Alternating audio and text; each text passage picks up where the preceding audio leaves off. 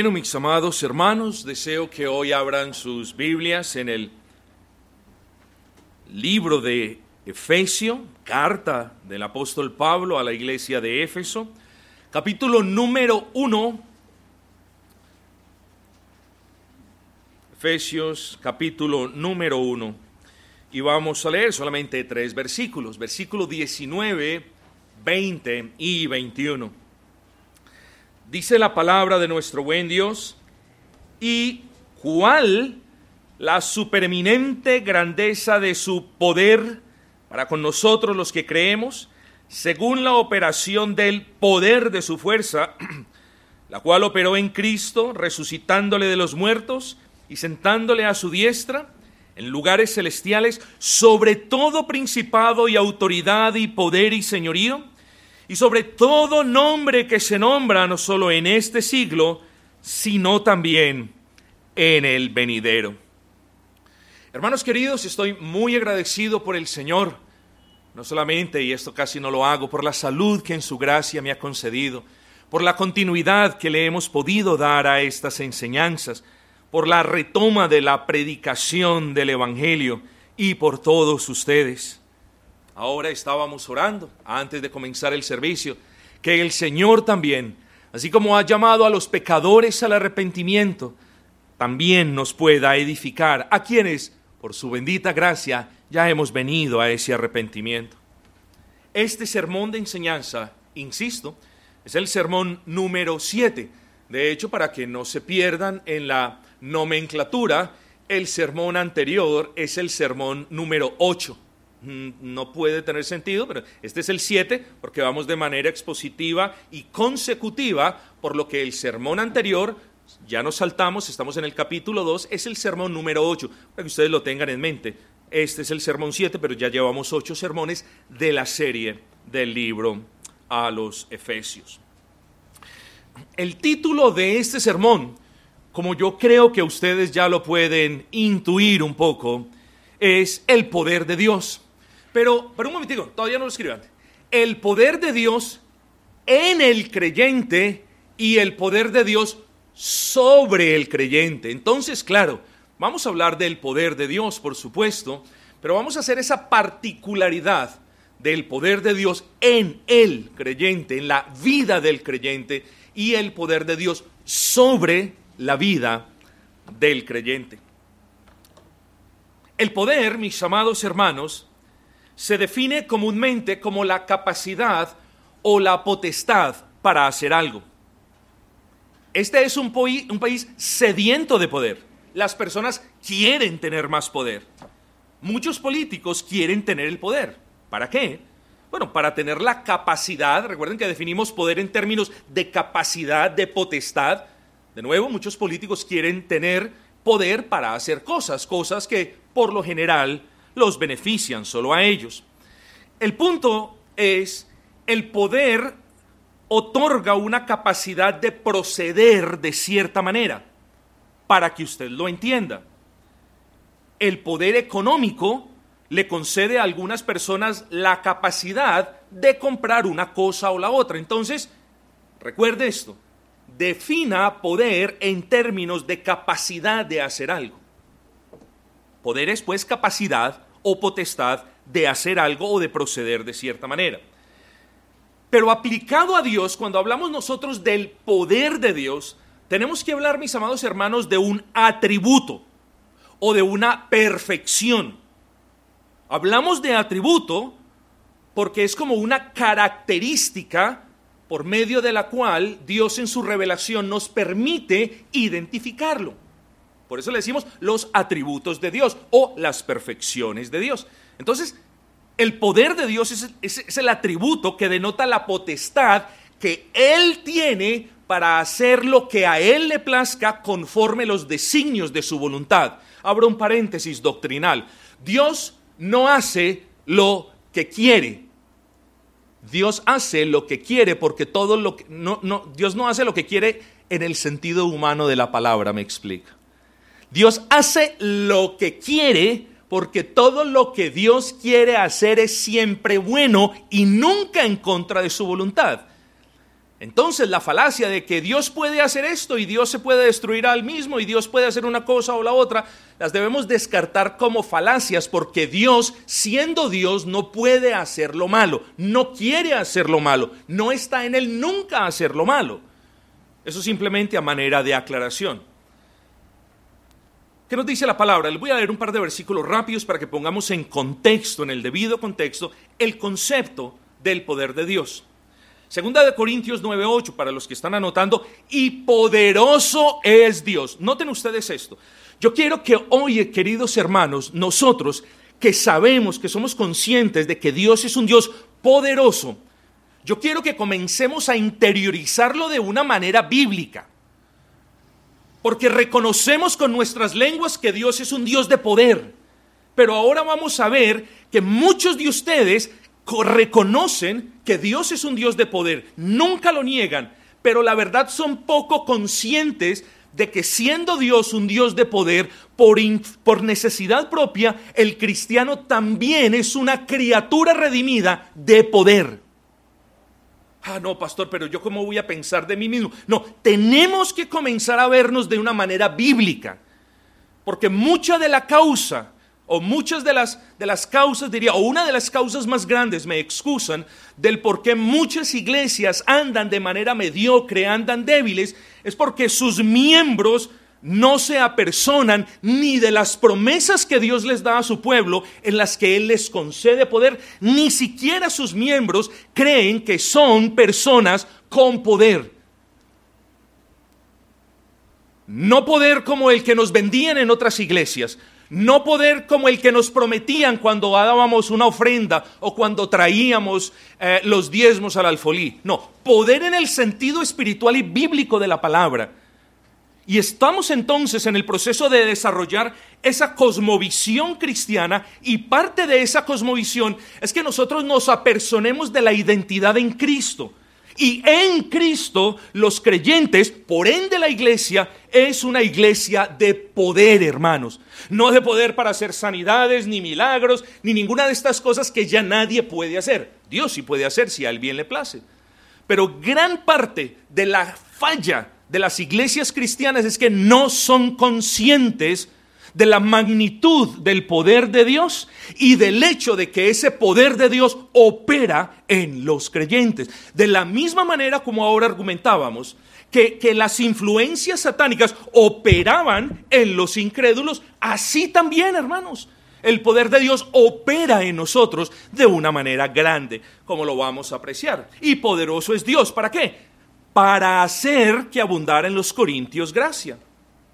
Hebreos que nos dice, al respecto de la fe de Abraham. Abraham pensó que Dios era poderoso. ¿Para qué? Para levantarlo, si es que así él quería, de entre los muertos. Entonces la expresión, hermanos, y quiero que vengan aquí conmigo, la expresión, ah, la expresión de finales del versículo 19, de la última parte, según la operación del poder de su fuerza, hace referencia a la manera o al modo en el que, escuche esto, a la manera o el modo en el que la infinitud del poder de Dios obra en el creyente. A eso hace referencia. En este sermón, hermanos, vamos a poner rápidamente las cosas en su debido contexto. En segundo lugar, vamos a hablar del poder de Dios de manera general. En tercer lugar, vamos a hablar del poder de Dios en el creyente. Y en cuarto lugar, vamos a hablar del poder de Dios sobre el creyente. Así que vengamos, sin más preámbulo, al debido contexto. Recordemos, hermanos, aquello que está hablando el apóstol Pablo.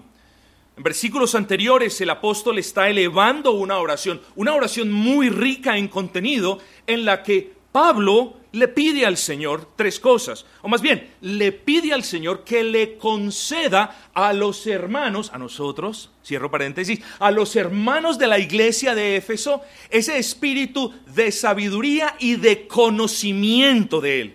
¿Para qué era necesario ese espíritu? Recuerden, mis amados hermanos, era necesario primero para comprender la grandeza de la esperanza a la que ellos fueron llamados y para que, comprendiendo esa grandeza, los hermanos vivieran seguros en esas promesas. Ese espíritu, esa disposición en el alma para conocer más del Señor era necesaria para que ellas comprendieran las riquezas de su herencia, como nos dice la segunda parte del versículo 18. Y para que siendo conscientes de la magnitud de esa herencia, ahora los hermanos de la iglesia pudieran disfrutar de esas bendiciones y pudieran vivir vidas plenas y agradecidas. Si alguien no es consciente de sus riquezas, no las va a cuidar y no va a agradecer a aquella persona que se las dio. Bueno, Pablo está diciendo eso. Ese espíritu de sabiduría que desciende de lo alto es necesario, en segundo lugar, para que ustedes, mis hermanos, sean conscientes de las magnitudes de las bendiciones, de la riqueza de la herencia en Cristo. Y si ustedes son conscientes de eso, le van a agradecer más al Señor y van a vivir más agradecidos y van a estar más en el disfrute de esas bendiciones. Pero tercer punto, aquí ya venimos a nuestro texto. Pablo le pide a Dios que le conceda a los hermanos ese espíritu para que ellos se beneficiaran en su día a día de las implicaciones del poder de Dios que operaba en ellos. Presten atención. Señor, el espíritu de sabiduría, para que ellos entiendan, comprendan la grandeza de la esperanza, para que ellos comprendan la magnitud de las riquezas, pero para que el pueblo también comprenda el poder que operaba en ellos. No alrededor de ellos, no fuera de ellos, sino en ellos. Y por eso dice al final del versículo 19, la supereminente grandeza, o al principio, perdón, grandeza de su poder para con nosotros. Si usted como creyente no sabe cuál es la esperanza que hay en los cielos para usted, mi hermano, si usted como creyente ignora cuál es la magnitud de las riquezas disponibles para usted, aún aquí en este mundo caído, y sobre todo en el contexto de este sermón, si usted no es consciente de la magnitud del poder de Dios, yo le pido que me crea esto. Muy posiblemente usted no está viviendo la vida plena que Dios quiere que usted viva. Porque no estamos hablando de la plenitud mundana. En muchas iglesias y muchas personas correlacionan la plenitud como, como la abundancia de pertenencias. Estamos hablando de la plenitud en Cristo. Y por eso, mis amados hermanos, es menester que cada uno de nosotros se ocupe en tener un espíritu que más y más conozca a Dios y de Dios en su revelación. Es menester eso, mis amados hermanos, porque nuestro Señor Jesucristo, mis queridos hermanos, no vino para que no vivamos en plenitud de vida. Nuestro Señor Jesucristo no vino para que nosotros vivamos en derrota. Nuestro Señor Jesucristo, como dice Juan 10:10, vino y no solamente vino para darnos vida, ¿no es así? Sino que vino para darnos vida y bien, y bien hubiese podido dejar ese versículo así, pero quiso su espíritu dejarnos en claro que Cristo vino para darnos vida y para darnos esa vida en abundancia. ¿Por qué no vivimos vidas en abundancia? Muy probablemente porque no sabemos y no conocemos muy bien la esperanza a la que hemos sido llamados probablemente porque no somos conscientes de la magnitud de todas las bendiciones en Cristo y muy seguramente porque poco meditamos en la realidad de que el poder de Dios obra en nosotros. Pero hablando del poder de Dios, es muy necesario que usted comprenda que lo que obra en el creyente, escuche esto, no es nada menos que la supereminente grandeza, versículo 19, la supereminente grandeza de su poder. No es una fracción de poder, hermanos.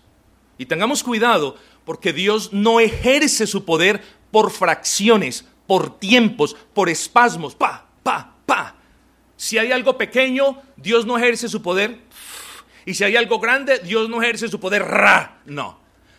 Dios siempre ejerce su omnipotencia en cada trato con nosotros y Dios siempre ejerce la magnitud, o en palabras de Pablo, la supereminente grandeza de poder en nosotros. ¿Saben qué? Yo creo que ya hay una pregunta desde ahora. ¿Por qué si la supereminente grandeza del poder de Dios sobra en nosotros, nosotros no respondemos ante tanto poder? Bueno, esperemos que al pasar este sermón nosotros podamos hacernos esa pregunta y también responderla. Hemos hablado brevísimamente del poder de Dios en títulos generales. Quiero pasar ahora al segundo punto. Él, o bueno, hemos hablado del poder en manera general, vamos a hablar del poder de Dios. Ahorita hablamos de que es un atributo. ¿eh? Es algo que caracteriza, digámoslo así, en términos muy humanos, a Dios. Se le da el nombre de perfección porque Dios es perfecto en su esencia y por tanto, teológicamente hablando, tiene que ser perfecto en todas sus manifestaciones. Es decir, es perfecto en justicia, es perfecto en amor, es perfecto en bondad, es perfecto en todos sus atributos y por ende es perfecto en poder. Cuando hablemos entonces del poder de Dios, vuelvo y repito, hacemos referencia a la potestad o a la capacidad de Dios para obrar conforme a los designios de su voluntad. Sigan este razonamiento, mis hermanos. ¿Cómo creó Dios el mundo? La creación del mundo, tal y como lo dice Romanos 1:20, es prueba fehaciente del poder de Dios. Entonces, Dios creó al mundo con poder, lo sabemos. Gloria al Señor. ¿Cómo sustenta Dios el mundo? Nos dice Hebreos 1.3, lo sustenta con el poder de su palabra. Ah, bueno, ya vamos comprendiendo. Dios creó al mundo con su poder. Dios sustenta al mundo con su poder. Bueno, eso lo sabemos. Amados hermanos, ¿cómo Dios redime a su pueblo de entre las naciones en el mundo? Se los pongo de esta manera. ¿Puede un Dios que haya creado el universo con poder, puede un Dios que esté sustentando el universo con poder, redimir de una manera en la que toda su omnipotencia no se vea glorificada? La respuesta es no.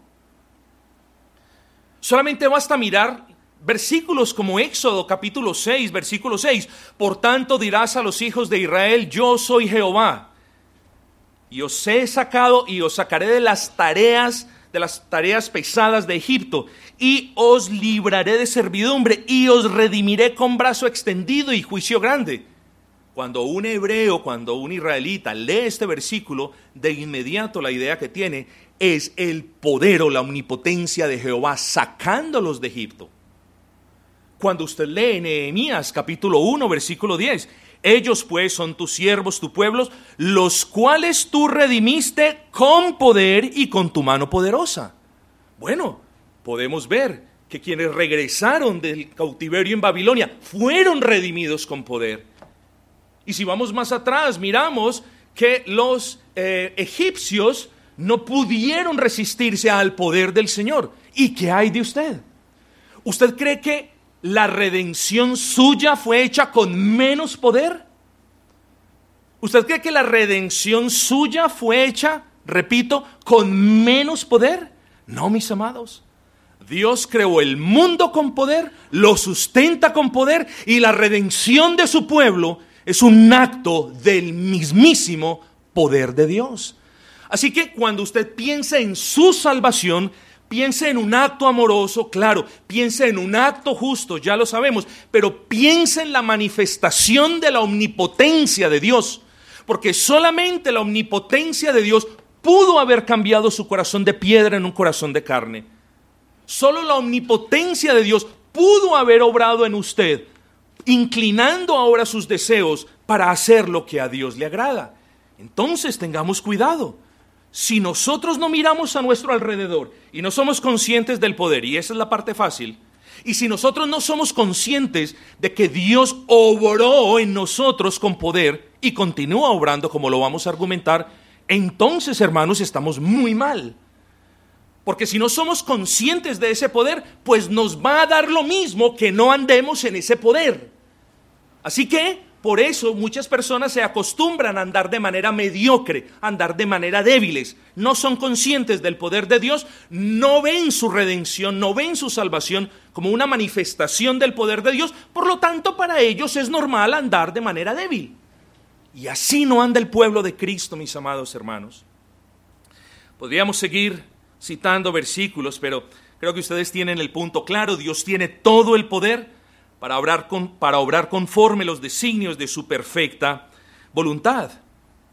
De hecho, usted puede ver el poder de Dios en el corazón de los hombres, en la Biblia. No está o no se puede ver el poder de Dios en el endurecimiento del corazón de Faraón. Ahí se puede ver el poder de Dios.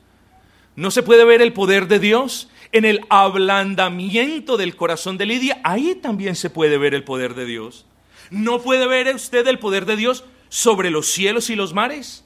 Calla, enmudece, dijo Cristo. Y los, los cielos y los mares se aplacaron. ¿No tiene Dios el poder o no puede ver usted el, el, poder sobre los demonios? Ve, sal de él. Mateo 8:32. Dios tiene el poder sobre la muerte, eso lo conocemos. Lázaro, sal fuera. Talita cumí, levántate. Ese es el poder de Dios, mis hermanos. No, pastor, pero eso fue en aquel entonces. No, hermanos. No. Dios ha decidido obrar de diferentes maneras en diferentes tiempos, pero Él mismo no puede cambiar. Por lo que sigue siendo un Dios omnipotente, hermanos. Y ese poder que Dios daba a su pueblo y siempre ha dado a su pueblo es el poder que hoy nosotros tenemos que comprender para poder anhelar, hermanos. Porque si no lo comprendemos, no lo anhelamos. Y si no lo anhelamos, no lo pedimos. Y si no lo pedimos, vamos a seguir andando débiles. Es pues obligación suya, y me perdone que le hable de esa manera, conocer más el poder de Dios, desear más el poder de Dios.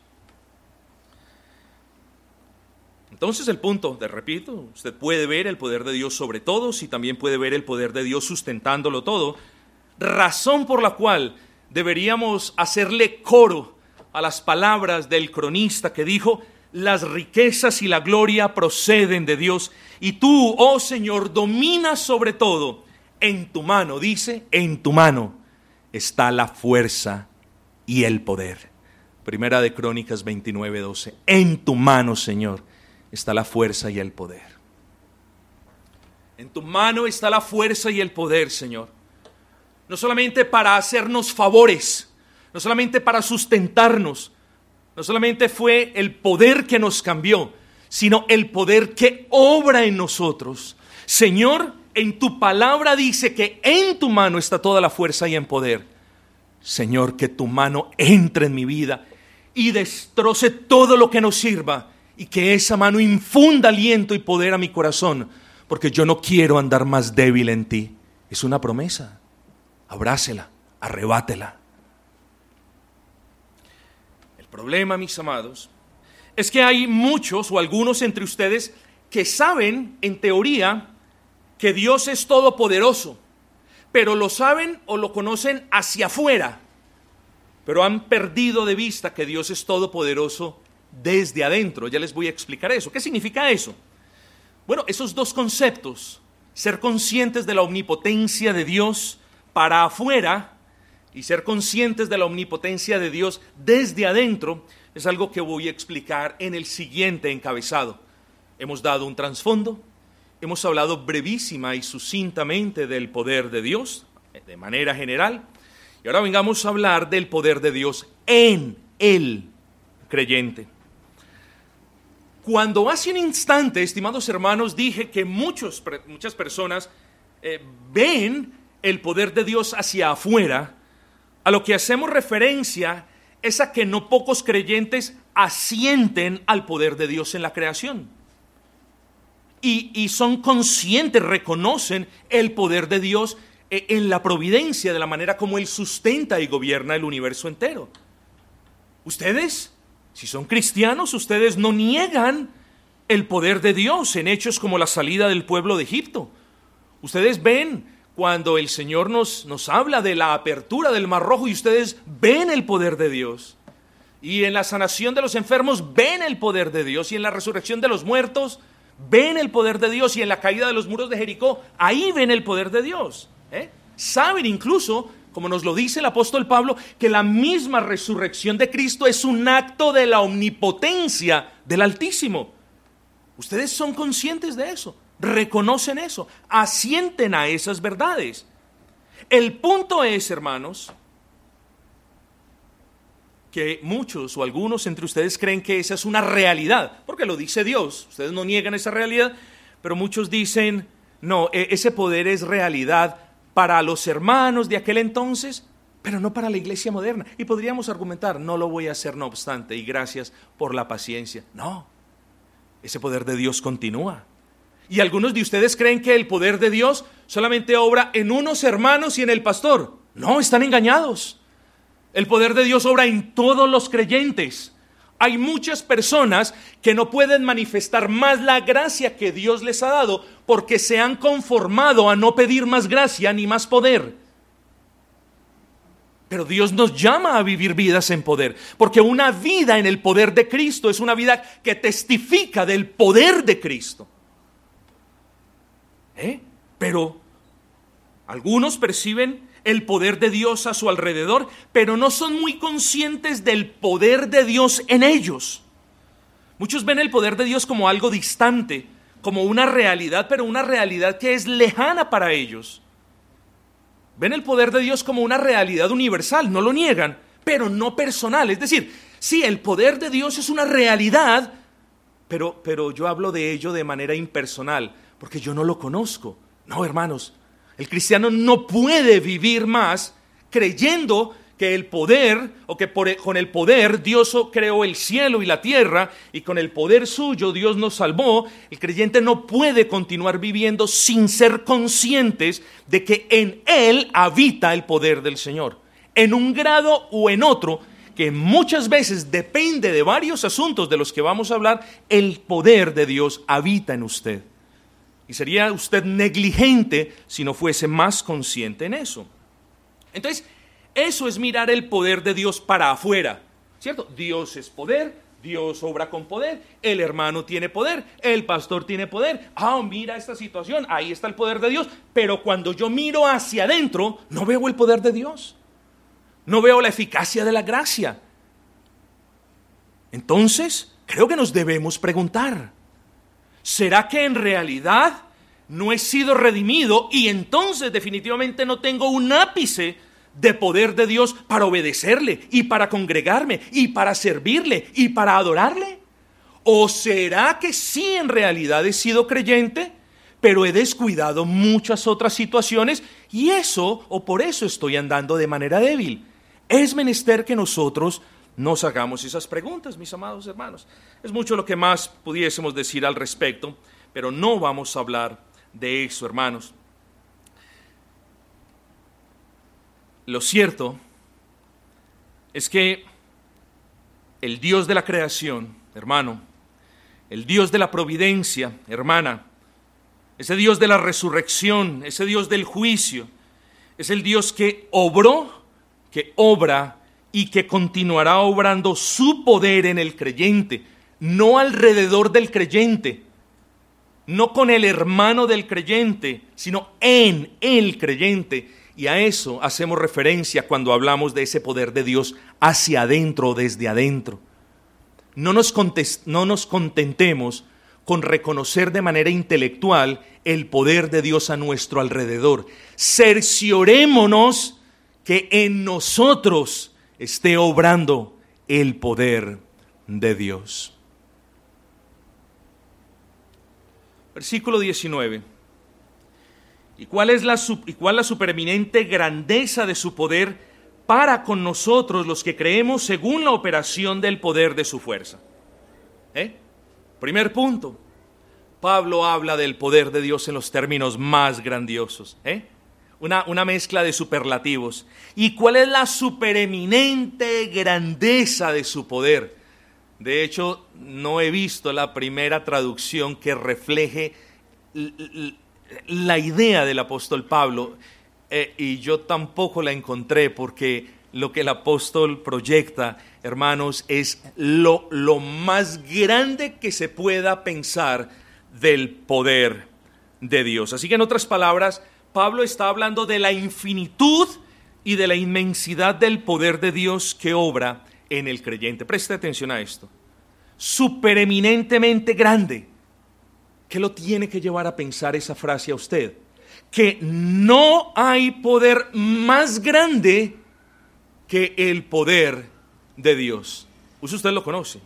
Supereminentemente grande nos debe mostrar a nosotros que no hay poder más puro, ni más grande, ni hay poder absoluto como el poder de Dios. Si Dios no hace una cosa, entonces nadie la puede hacer. Si Dios no obra en una persona, entonces nadie puede obrar en esa persona. Debemos ser conscientes de que Él es el Dios de todo el poder, de un perfecto poder. Y Pablo entonces alaba a ese buen Dios y habla de esa supereminente grandeza de su poder. Piensa en las implicaciones de esa supereminente grandeza de su poder, por favor. Si usted es consciente, si usted le dedica un poco de tiempo a inquirir, a meditar, no solamente en el poder de Dios como, como un término cualquiera, sino en el poder de Dios como nos lo explica el apóstol Pablo, con la supereminente grandeza de ese poder, piense en las implicaciones para su alma. Primero, si usted es consciente de la supereminente grandeza del poder de Dios, aquí hay un temor.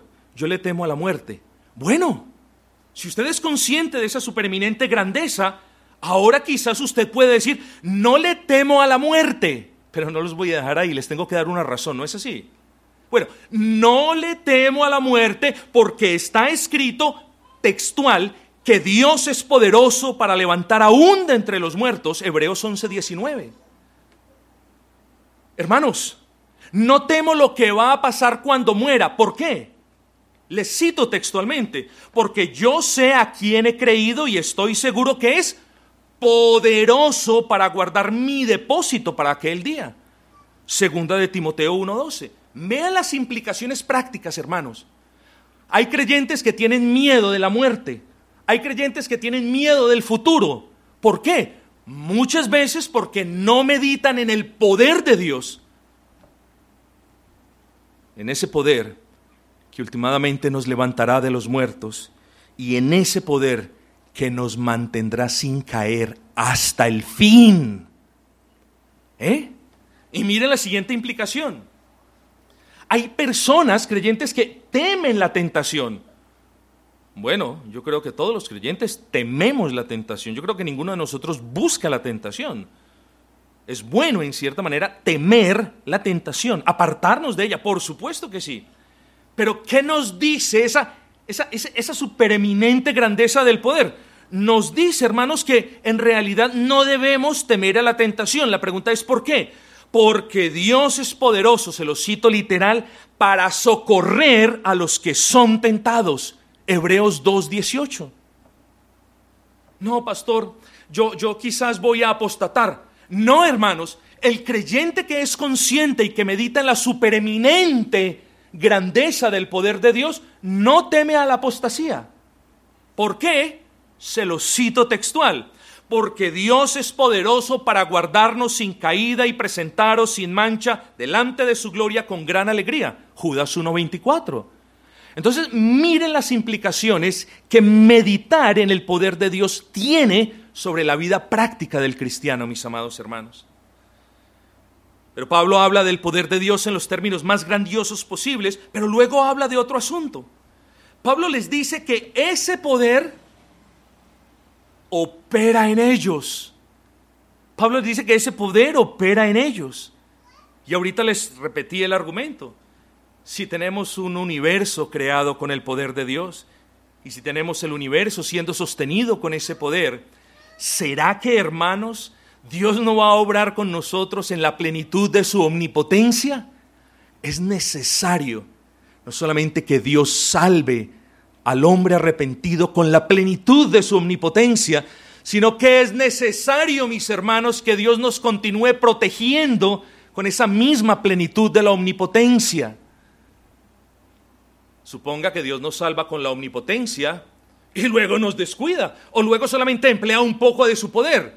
Hermanos, cuando nosotros vemos el potencial dañino del remanente de, de pecado que tenemos en el corazón, hermano, bien nos podemos desviar y desviar para siempre. Pero ¿por qué dice la expresión continuamos siendo salvados? Precisamente porque el poder de Dios nos preserva de caer de esa tan grande salvación sobre la que hemos sido cimentados.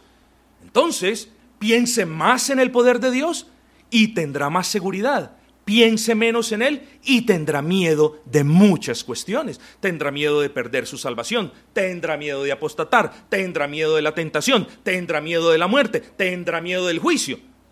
Cuando usted conoce en verdad que Dios es un Dios de poder, su vida será más plena. Pero mis amados, Pablo, si vamos al capítulo 3, versículo 20 solamente, ahí de paso, ¿Qué nos dice Pablo? Dice, y aquel que es poderoso. Una vez más, aquel que es poderoso para hacer todas las cosas mucho más abundantes de lo que pedimos o entendemos, ¿qué dice? Según el poder que obra en el hermano, en la hermana y en todos menos en mí. No, dice, según el poder que actúa en nosotros, no alrededor de nosotros, eso lo sabemos, que actúa en nosotros. Cristiano, si usted se quiere dormir en este sermón, hágalo. Si usted se quiere ir de este sermón, váyase si quiere, pero váyase con esto en mente, hermanos, de que el poder de Dios obra en el cristiano. Y no solamente somos más llamados a ser más conscientes de esa realidad, sino que somos llamados a apreciar esa realidad y a buscar incrementar por los medios debidos esa realidad de nuestras vidas, porque somos un pueblo de poder, hermanos, no de poder para hacer cosas, sino de poder para vivir santamente, de poder para testificar de la grandeza de nuestro Dios, porque para esas cosas se necesita poder, hermanos.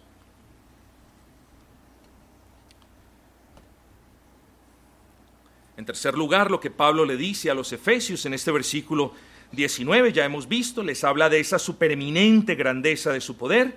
En segundo lugar, dice, ese poder obra en ustedes. Pero hay una cosa maravillosa, dice, ¿y cuál la supereminente grandeza de su poder para con nosotros los que creemos? Dice, según la operación del poder de su fuerza. ¿Saben qué les dice el apóstol Pablo aquí en esta última frase? Que Dios obra con la plena magnitud de su poder en ellos, cosa que ya lo habíamos dicho antes. Dios nos salva en fragmentos, hermanos. Dios nos salva de a pedazos. Dios nos da misericordias a medidas. Cuando Dios obra en nosotros, lo hace con todo el poder de su fuerza. Y debemos estar agradecidos por esa obra del Señor en nosotros. Hermanos, ese Dios omnipotente, préstele atención a esto, obró, pasado, obró en usted, en quien ha creído, con toda la magnitud de esa omnipotencia. ¿Cuándo? En la regeneración. La regeneración es la muestra de la omnipotencia de Dios. Ese cambio del corazón de piedra, del corazón odioso para con Dios, de ese corazón que aborrece la ley de Dios, de ese corazón que desea lo malo, que ama lo malo, Solamente la omnipotencia de Dios pudo enternecer ese corazón, digo, cambiarlo, y ahora es de carne. Ahí vemos la omnipotencia de Dios en esa regeneración. Entonces Dios, en un sentido, obró de manera omnipotente en nuestra regeneración. Pero Dios obra de manera omnipotente en la santificación del creyente. Y esa es una de las cosas que debemos tener en cuenta, hermanos. Somos responsables, claro, la santificación es esa gracia que Dios nos da por medio de su espíritu de poder mortificar la carne. Solo que Dios no mortifica la carne por nosotros, somos nosotros los llamados a mortificar la carne para la gloria de Dios. Pero entonces Dios obra, ¿con qué resistimos nosotros el pecado? Con el poder de Dios. Hablamos de gracia, claro que sí, hermanos, sigamos hablando de gracia todo lo que querramos, pero últimamente, si queremos ser más precisos, el poder, digo, la tentación, nosotros la resistimos con o sin el poder de Dios. Sin el poder de Dios, pues caemos presos. Con el poder de Dios, pues podemos decirle no. Así que claro, sigue hablando de gracia, pero también sé consciente de que lo haces porque tienes el poder de Dios o no lo haces porque careces de ese poder de Dios, porque estás débil en Cristo. Y yo les hago una pregunta. Si hemos argumentado que Dios obró de manera omnipotente en el pasado, regeneración, si hemos dicho que Dios obra de manera omnipotente en el presente, santificación, ¿puedo decir yo entonces que eso es suficiente?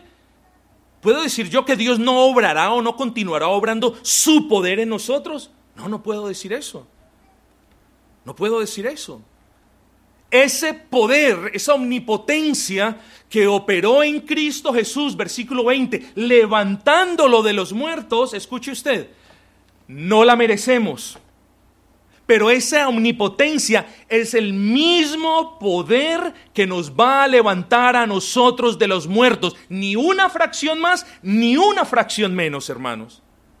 Porque para levantar a un muerto de entre los muertos y glorificarlo, no se requiere nada menos de la omnipotencia de Dios. Si usted no entiende la magnitud de ese poder de Dios que obró, que obra y que va a continuar obrando en usted por toda la eternidad, pues eso explica por qué usted en gran parte anda débil, se acostumbró, aceptó la vida débil en Cristo como la norma de vida. Y qué triste es cuando el creyente acepta una vida mediocre y débil como la norma de vida. Hemos hablado pues un poquito del poder en el creyente. Falta mucho, pero me muevo hacia la conclusión, mis amados. Vamos a hablar brevísimamente del poder de Dios sobre el creyente. Escuche esto. El poder de Dios no solamente obra en el creyente, sino sobre el creyente. ¿Y hacia dónde los quiero llevar? Es que hablamos y muchos reconocen aún el poder de Dios obrando en ellos, pero viven como si el poder de Dios no obrara o no se ejerciera sobre ellos. ¿Sí me entendieron todos? Dicen, yo soy cristiano. Dios obró en mí. El pastor me dijo, Dios continúa obrando en mí, continuará obrando en mí. Eso está bien. Pero lo que no está bien es que las implicaciones de que Dios haya obrado poderosamente en usted son, entre muchas, la siguiente, que Dios obra sobre usted. ¿Para qué? Para que usted glorifique en sujeción al señorío de Cristo. No una, ni dos, ni tres, cientos de veces usted nos ha escuchado hablar de que debemos sujetarnos al señorío de Cristo. ¿Y cómo usted se sujeta al, señorío de Cristo? Solamente por el poder que el Señor nos da. Vuelvo insisto, hable de la gracia de Dios. Claro que sí. Pero solamente podemos sujetarnos al señorío de Cristo los que tenemos poder para hacerlo, mis hermanos. ¿Quiénes son los que tenemos poder para hacerlos? Los creyentes. Ah, entiendo. Ahora explica por qué unos creyentes son más obedientes, no porque sean mejores, sino porque están andando más empoderados por el Espíritu, más firmes en el Espíritu, han inquirido más en el Espíritu, desearon más el poder de Dios en el Espíritu. Y otros andan siempre de manera débil. Uno no ve que levantan cabeza, uno no ve que regresan a sus labores, uno no ve en realidad, sí, los ve como creyentes, pero no ve mayor avance. Se quedaron, se acostumbraron a convivir con la mediocridad, con vidas débiles. Y así no nos ha llamado el Señor, mis amados queridos. A eso no nos ha llamado el Señor, porque eso de hecho es mal testimonio. Entonces, vengamos al punto. Es claro que el Señor es la autoridad suprema del universo, a eso decimos amén, no hay duda alguna, y esto incluye tanto a ángeles como demonios, eso es lo que nos dice eh, la palabra, primera de, eh, digo, Efesios 1, versículo 20 al 22, pero luego el versículo 22 nos dice, que el Padre sometió todas las cosas bajo los pies de Cristo y lo dio por cabeza sobre todas las cosas a la iglesia. Y hermanos, esto da para al menos para uno o dos sermones, pero yo quiero que sigan este razonamiento para que lo condensemos, lo sinteticemos y entendamos el punto y no nos desviemos de esa idea principal que hemos venido elaborando hasta acá. quiero que usted entienda esto. Hágase la pregunta, ¿es usted un creyente? Ni siquiera le voy a poner el adjetivo verdadero creyente, no. ¿Es usted un creyente? Hágase la pregunta, respóndasela usted en su corazón. No necesito nada más, sino que la responda.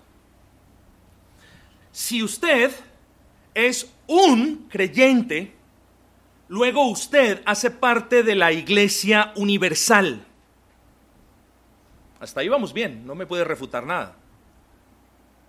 Luego, como usted es un creyente y hace parte de la iglesia universal, eso lo pone exactamente debajo del señorío de Cristo.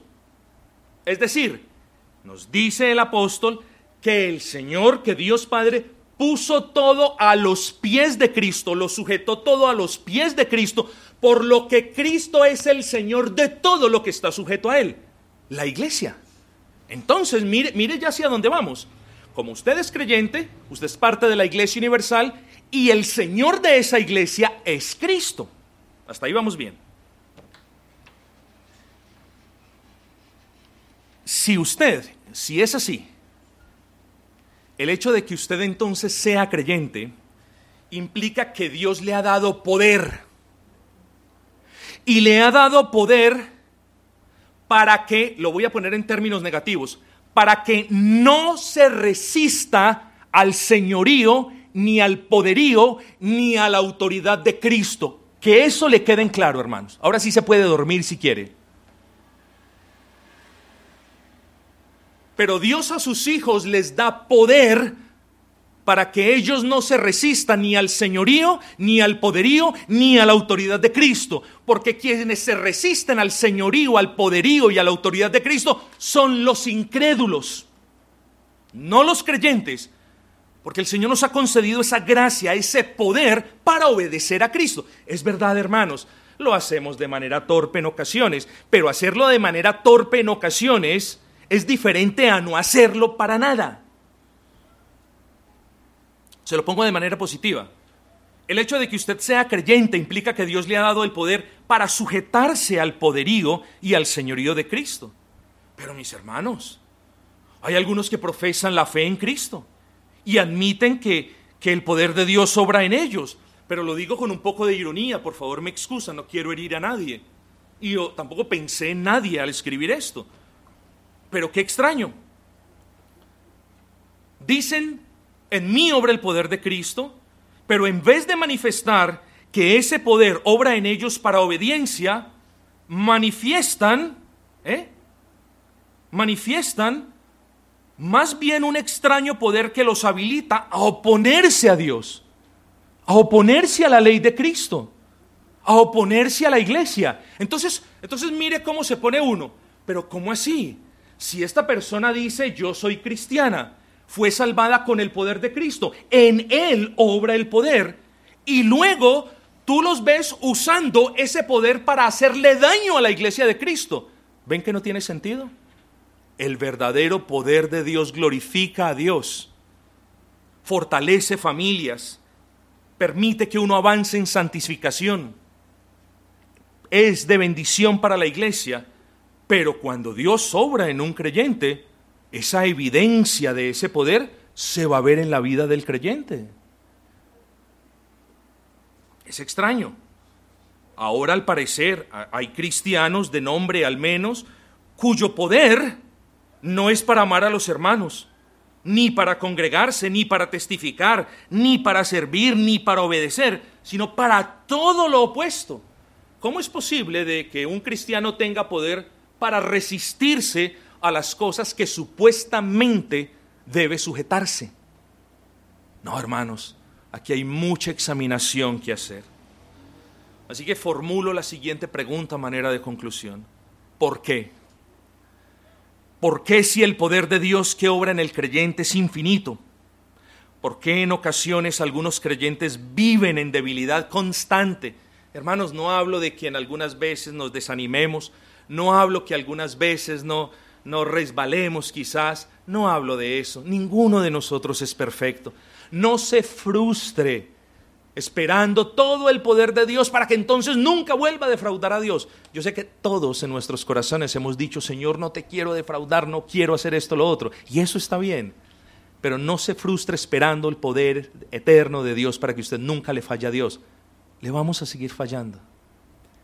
El problema radica en acostumbrarse a vivir sin la magnitud o la medida del poder de Dios. Ahí radica el problema. Y como venimos del trasfondo, donde ya la palabra poder la, utilizamos quizás con un poco de miedo, ¿eh? entonces venimos aquí y ya no nos preocupamos del poder, hablamos de la gracia. Hablemos de la gracia, pero no descartemos la palabra poder, porque poder es una realidad en nosotros. Pero entonces yo les pregunto, ¿por qué en ocasiones existirán personas que profesan la fe en Cristo viviendo en tanta debilidad? viviendo en tanta anemia espiritual en ausencia de ese poder. Miren hermanos, aquí me tocaría dejarlos hasta las cuatro, porque hay argumentos los que ustedes quieran, y solamente los voy a mencionar, ni siquiera elaborar, porque el tiempo ya se me acabó, hermanos. Pero espero que esto los lleve a ustedes a meditar en sus casas acerca de la realidad del poder de Dios en sus corazones. Ya hemos hablado bíblicamente de que es una realidad ya hemos dicho de que esa supereminente grandeza obra en ustedes. Pero yo ofrezco las siguientes respuestas. En ocasiones algunos creyentes viven de manera débil por el poco aprovechamiento de los medios de gracia. Y miren, hermanos, esto se los digo al menos una vez cada ocho días. ¿Por qué creen ustedes que se lo repito al menos una vez cada ocho días? Porque hermanos, es la realidad que caracteriza el mal andar en Cristo de la mayoría. ¿Usted por qué está andando así, hermano? Y cuando uno inquiere, faltan los medios de gracia. ¿Usted volvió a orar? No, pastor, ya no, estoy cansado y usted no sabe cómo llego. Si me dicen usted no sabe cuán cansado llego a la casa, yo ya no les digo nada. Porque ellos no saben cuán cansado mantengo yo y cuán cansado llegan otros hermanos y también oran. Entonces, queremos el poder de Dios, pero no queremos el sacrificio de los medios de gracia. No funciona así, mis amados. La persona que descuida los medios de gracia es una persona que se debilita, o en las mismas palabras de este razonamiento, que carece, va careciendo del poder de Dios. Algunas personas viven en debilidad por lo poco que anhelan vivir vidas en el Espíritu Santo viven afanadas en sus trabajos, en sus casas, en sus labores, en sus quehaceres, en el lleve, en el traiga, en el recoja, en el que venga, en el cobre, en el que consigne. Y viven tan ocupadas que viven en el aquí y en el ahora sin recordar que Dios nos llama a andar en el poder de su espíritu, mis amados hermanos porque los que somos nacidos del Espíritu queremos las cosas del Espíritu y queremos andar en el Espíritu. Y andar en el Espíritu es un sinónimo de estar fortalecidos en el Señor y en el poder de su fuerza. Así que busquemos más, hermanos, esa influencia santificadora del Espíritu y busquémoslos más por los medios de gracia. Pero otra de las razones, mis hermanos, por las que muchos creyentes saben del poder de Dios hacia afuera, pero dudan del poder de Dios hacia adentro o desde adentro, es, hermanos, nos, olvidamos de las promesas. A causa de la poca fe, ya no hay temor de Dios. Y cuando entonces viene una amenaza, ya la persona no tiembla. Y cuando viene una promesa, ya a la persona no le importa. ¿Sí? Es cierto. Y entonces, hermanos, tenemos promesa como Segunda de Timoteo, capítulo 1, versículo 7, en la que él nos dice, porque no nos ha dado Dios espíritu de cobardía, sino de poder, de amor y de dominio propio. ¿De poder para qué, hermanos? De poder para pasar situaciones para la gloria del Señor. De poder enfrentarnos a enemigos que tenemos de una manera honrosa. ¿De poder para qué? Para soportar las pruebas de una manera digna ¿De poder para qué? Para resistir la tentación. ¿De poder para qué? Para triunfar en las persecuciones. Así que si no, hermanos, tenemos esa fe mínima para abrazar una promesa, pues entonces, hermanos, nosotros mismos nos estamos encargando de vivir una vida en absoluta debilidad. Y entienda esto, una vida que no honra al Dios de todo poder. Busque el poder de Dios. Busque el poder de Dios. Porque el que poco o nada se interesa en ser lleno de ese poder de Dios y en que ese poder de Dios obre poderosamente en él, pocas fuerzas tendrá para congregarse, para orar, para servirle. Siempre tendrá pereza, siempre se le verá con desánimo, nunca le importará nada sus pecados ya comienzan a ser aceptados, su mediocridad comienza a ser un estándar de vida. Y dígame usted si eso es un buen testimonio. Dios es el Dios de poder y obra en sus hijos con poder y obra sobre ellos su señorío con poder.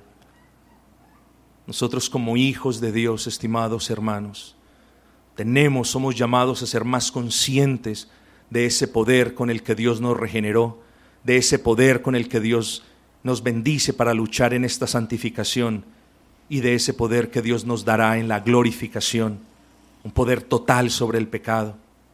Nosotros, los hijos de Dios, somos llamados a testificar de la efectividad de la gracia, sí, pero del poder de Dios. La fábrica de carros saca un carro, este es el carro potente, carro bueno, un carro para toda la familia, un carro poderoso. Le puede meter allí varios cientos de kilos y el carro no va a pasar nada. Y hay muchas personas viendo el carro y lo ponen en una falda y el carro empieza y... Ustedes no se imaginan los miles de millones de pesos que va a perder esa compañía. ¿Por qué? Porque dijo una cosa y la realidad fue otra. Ustedes no se imaginan la gloria de la que nosotros despojamos a Dios en cierta manera cuando damos un mal testimonio, un testimonio carente de poder. Quiere el Señor, hermanos, que esta breve meditación haya servido al menos para llamarlos a una mayor, más profunda conciencia de la realidad del poder de Dios en ustedes. Yo no espero que mañana todos estemos en el mismo nivel de poder, pero sí llamo a aquellos hermanos que están débiles a fortalecerse en Cristo, porque Él los ha salvado con poder y ahora ustedes tienen ese poder para sujetarse al señorío de Cristo. Ese es un buen testimonio empeñémonos en dar un buen testimonio de ese buen y gran Dios.